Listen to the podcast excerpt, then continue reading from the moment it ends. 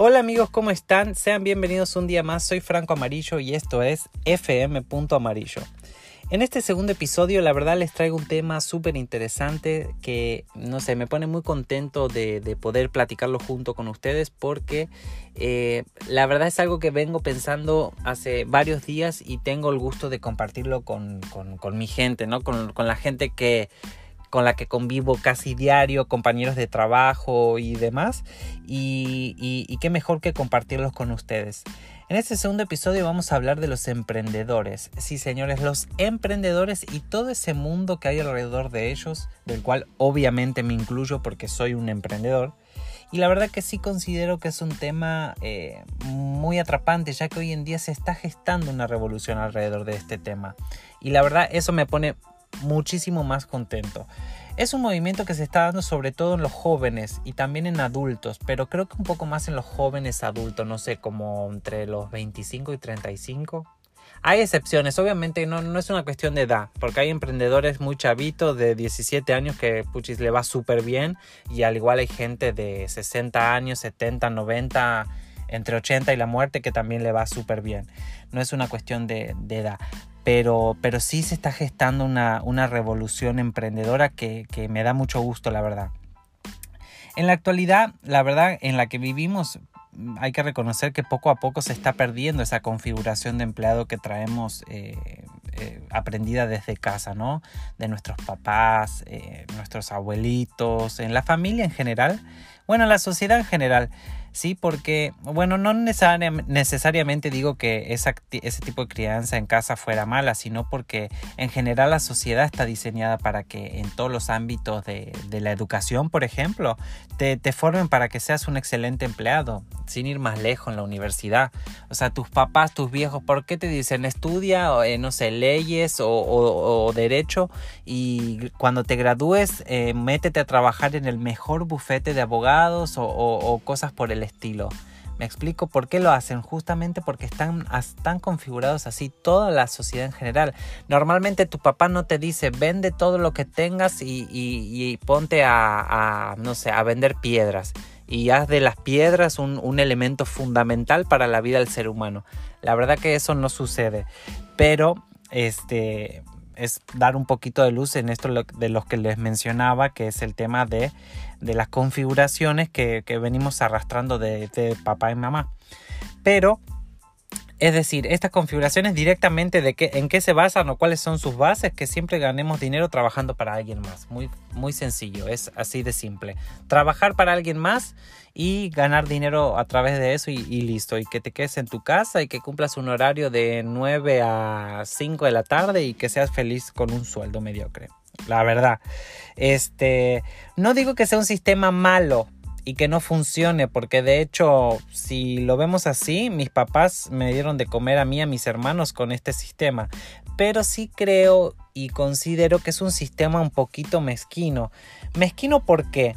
Porque la mayoría de la sociedad está excluida del tema eh, eh, emprendedor o, de verse beneficiado con grandes, eh, no sé cómo decirlo, con grandes beneficios económicos porque así está diseñado todo.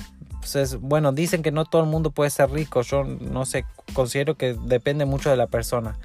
Pero sí siento que este, este, este sistema es un poquito mezquino, como que deja al margen a mucha gente buenas habilidades. Pero lo padre de emprender es que eh, es una fortaleza mental que vamos formando, es decir, las habilidades que vamos adquiriendo eh, en, el, en el proceso de emprender.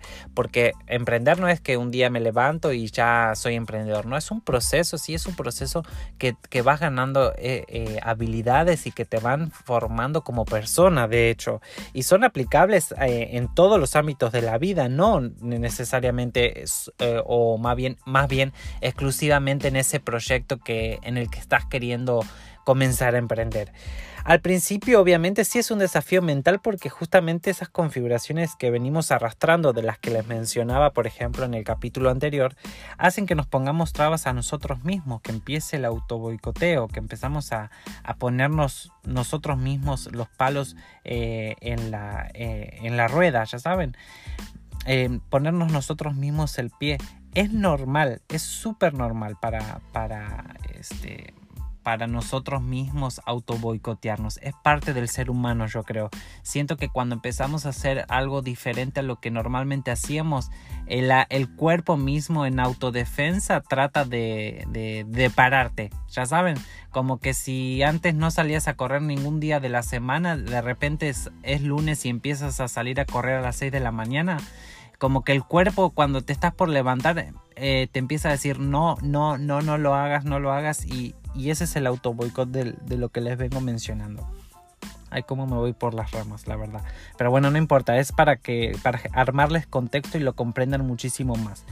Eh, sí tiene que ver con una fortaleza eh, mental, porque es muy fácil para el emprendedor caer en la comodidad, pero de eso no se preocupen porque como les mencionaba es súper normal, está en el ser humano, porque este tipo de habilidades, o sea, las que van, vamos ganando eh, eh, en el arte de emprender, se van ganando poco a poco con la experiencia.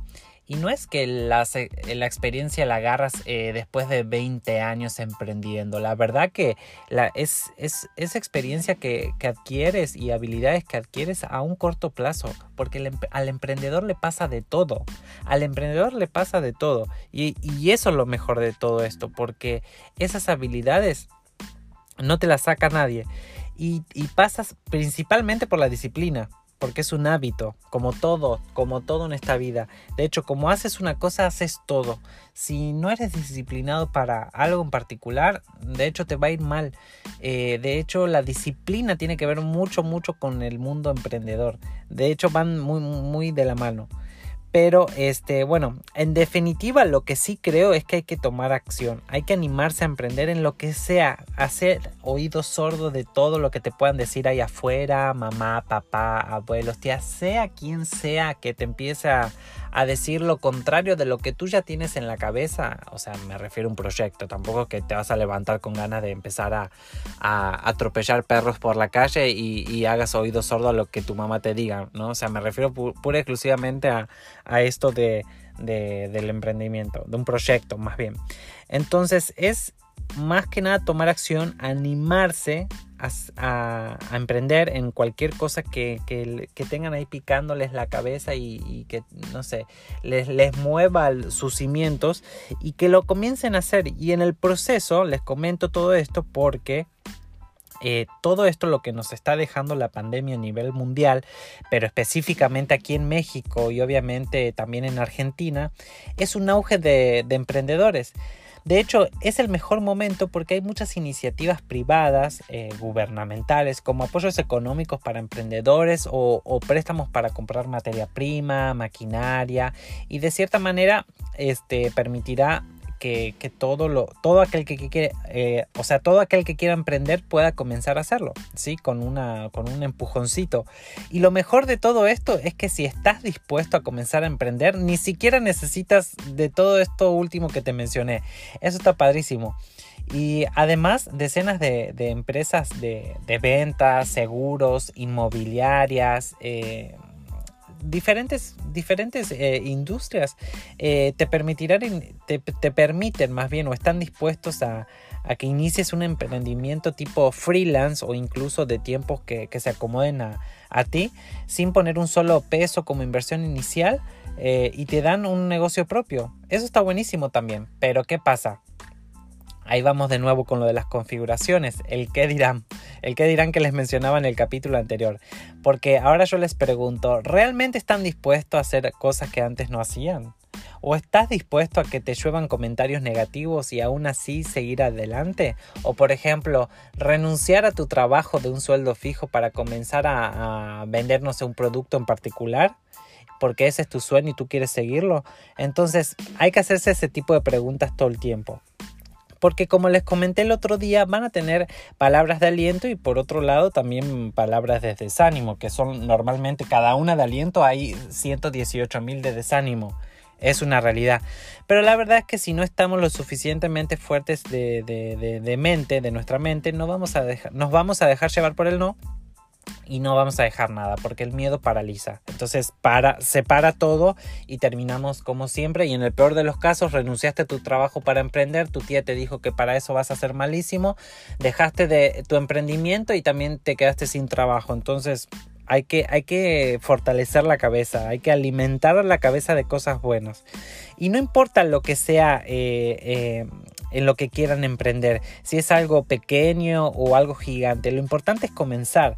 Lo, lo que importa es que tomes acción y que comiences a hacerlo y te olvides de las excusas. De hecho, de hecho, esa es la regla número uno de un emprendedor. El emprendedor no tiene excusas, el emprendedor actúa, hace, eh, no sé, se levanta temprano ya con todo lo, que tenga que hacer.